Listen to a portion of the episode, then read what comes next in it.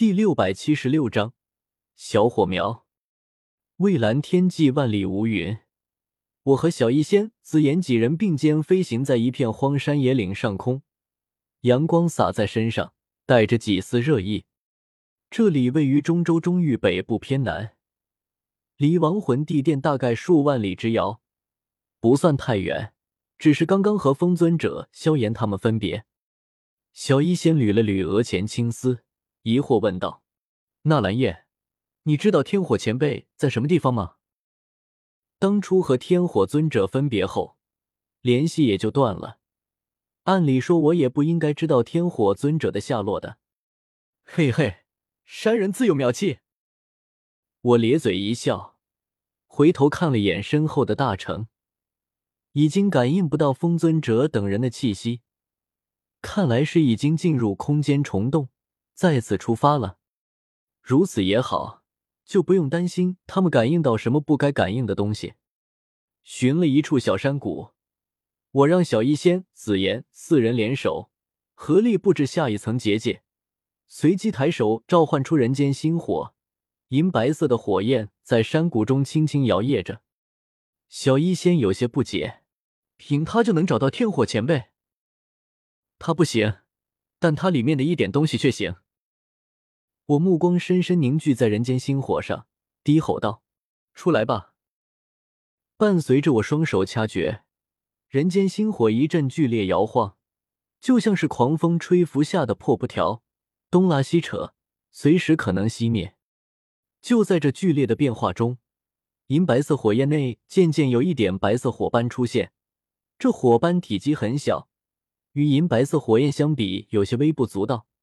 然而，当它出现时，却令任何人都无法无视，感受着这白色火斑散发的恐怖气息。虽然只是小小一点，却让人由内而外的感到心悸，好似它是一座万年火山，一旦爆发开来，就能将在场所有人都烧成灰烬。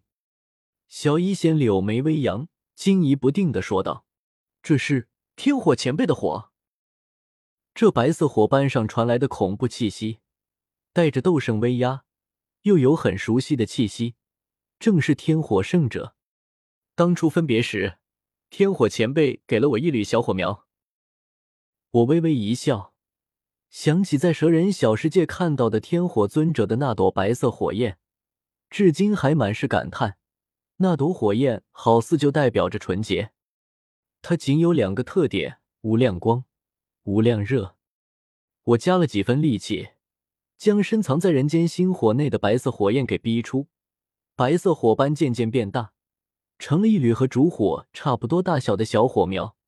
然而散发的气息却无比恐怖，只是轻轻摇曳着，虚空就快要承受不住，要被烧毁。这才是我身上最大的底牌。一旦这缕白色小火苗扔出去，足以逼退一位尊者，什么佛怒火莲都得靠边站。只是这么久以来，一直找不到机会使用呢。我淡淡一笑，将眼睛闭上，细细感受着这缕小火苗。它和天火尊者之间冥冥中有一缕联系，透过这缕联系，就能找到天火尊者。找到了。片刻后，我猛地睁开眼睛，望向东南方，天火尊者就在这个方向。不过也仅此而已，我只能感应到天火尊者在这个方向，而且距离我很远，再具体的就不得而知了。这缕联系实在太弱。小医仙浅浅一笑：“既然有了方向，我们就一路找过去吧，肯定会找到的。”嗯，将这缕小火苗收起，我带着小医仙、紫妍几人纵身往东南方向飞去，而他们也将结界收起。不然，小火苗的气息传出去，恐怕会惹得方圆千里内无数强者蜂拥而来。对了，回头给雾店主传个信，让他帮忙盯一下魂殿的动作。忽然，我想起来了，悄悄叮嘱了下小医仙，他轻轻点头，一行五人划破天际，再度启程。在一处不可知之地，魂殿总殿坐落于此。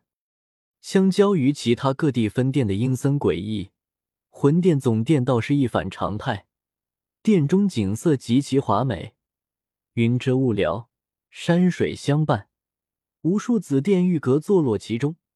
放眼整个中州，也是一等一的洞天福地。只是这里极为隐秘，整个斗气大陆都没几人能找到这里。此刻，摘星老鬼被召唤回来，颇为忐忑的跪倒在一座大殿中间。大殿尽头坐着一个目光阴鸷的老人，乃是魂殿副殿主。但摘星老鬼丝毫不敢轻视，因为即便只是副殿主，这也是一位斗圣强者。面对斗圣强者，尊者根本算不得什么。摘星，亡魂地殿被攻破，药尘和数百灵魂体被救走，你就这么跟条丧家之犬似的逃了回来？魂殿副殿主声音沙哑刺耳，就像是那两块铁片摩擦出来的，还是生锈的那种。摘星老鬼惶恐不安，慌忙拜道：“副殿主，不是属下不用命。”实在是敌人太强大了，乃是星陨阁和焚炎谷的联军，古灵和唐振亲自出手，更有两宗二三十位长老、斗宗强者密密麻麻如黄群飞来，亡魂殿无力抵挡。属下为了回来禀报消息，这才不得不逃回来。到现在，摘星老鬼倒是搞清楚了，那是什么妖族大军，分明就是星陨阁和焚炎谷的人。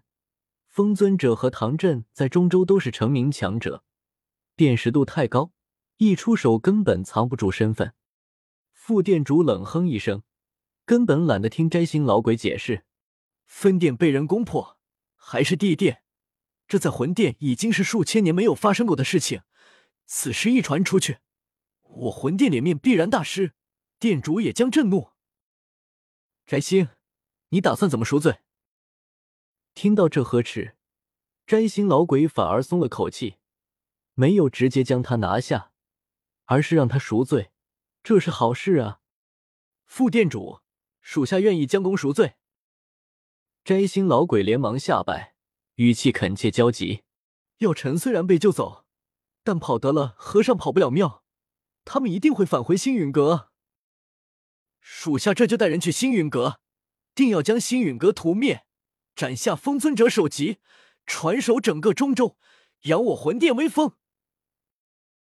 同时，再将药尘抓回来，让天下人知道，哪怕是逃到天涯海角，也逃不出我魂殿的手掌心。摘星老鬼一阵感慨激昂，这些话全是发自肺腑。这回被古灵和唐振搞得灰头土脸、狼狈而逃，他早就想报复回去。